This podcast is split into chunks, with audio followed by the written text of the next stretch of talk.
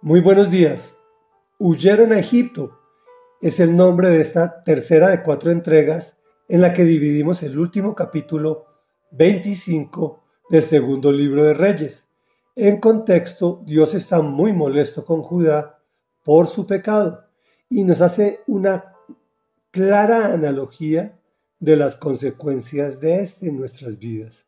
Y dice así, Nabucodonosor, rey de Babilonia, nombró a Gedalías, hijo de Ahicán y nieto de Safán, para gobernar a la gente que había dejado en Judá.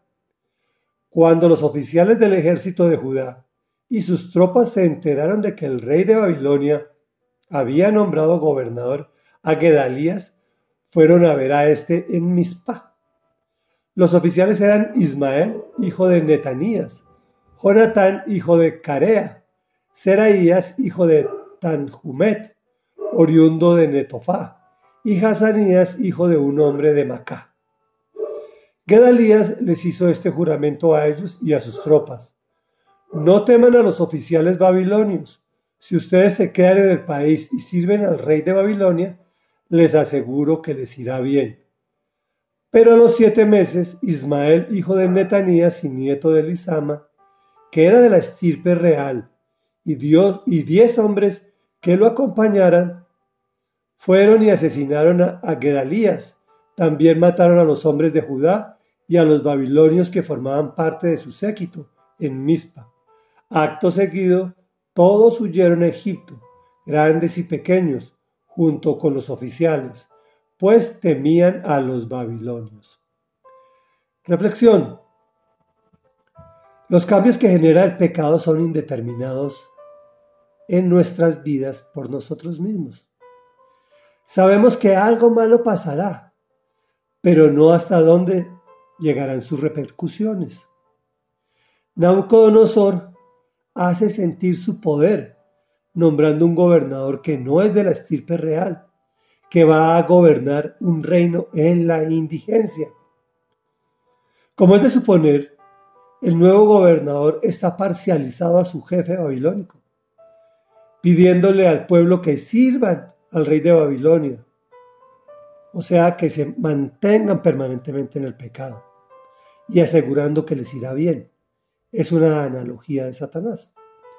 Después de tanta destrucción y muerte, continúa el ciclo de muerte, pecado y esclavitud.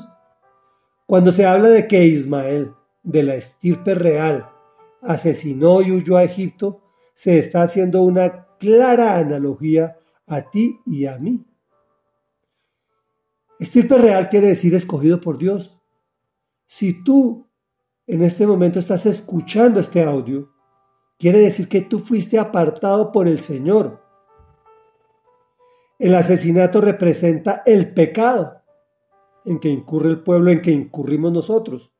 Y huir a Egipto quiere decir volver a la esclavitud, que acarrea este mismo pecado. Luego, lo que el Señor nos está diciendo a través de la historia del pueblo judío es que podemos pecar, podemos utilizar nuestra libertad en lo que queramos, pero si lo hacemos o si actuamos por fuera de sus enseñanzas, terminaremos en la esclavitud que genera este. La decisión es tuya o mía. Oremos. Padre nuestro que estás en el cielo, santificado y maravilloso. Hoy nos muestras las consecuencias del pecado, Señor. Y reconocemos que somos pecadores. Y te clamamos por tu perdón.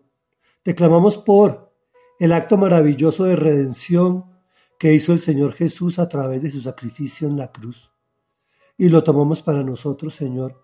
Y venimos a tu presencia pidiéndote y clamándote que nos mires a través de ese sacrificio único y eterno para que limpies nuestros pecados y para que podamos acudir a ti como lo estamos haciendo en efecto, de forma libre, espontánea, Señor, y como hijos ante un Padre amoroso. Te damos gracias, Señor, por ese sacrificio que nos libra de la esclavitud que genera el pecado. Te clamamos también, Señor, que nos des fortaleza para tomar decisiones que te agraden. Sabemos que pueda que no nos gusten, pero la postre serán para nuestra bendición y nuestro beneficio. y te hemos orado en el nombre poderoso de Jesús. Amén y amén.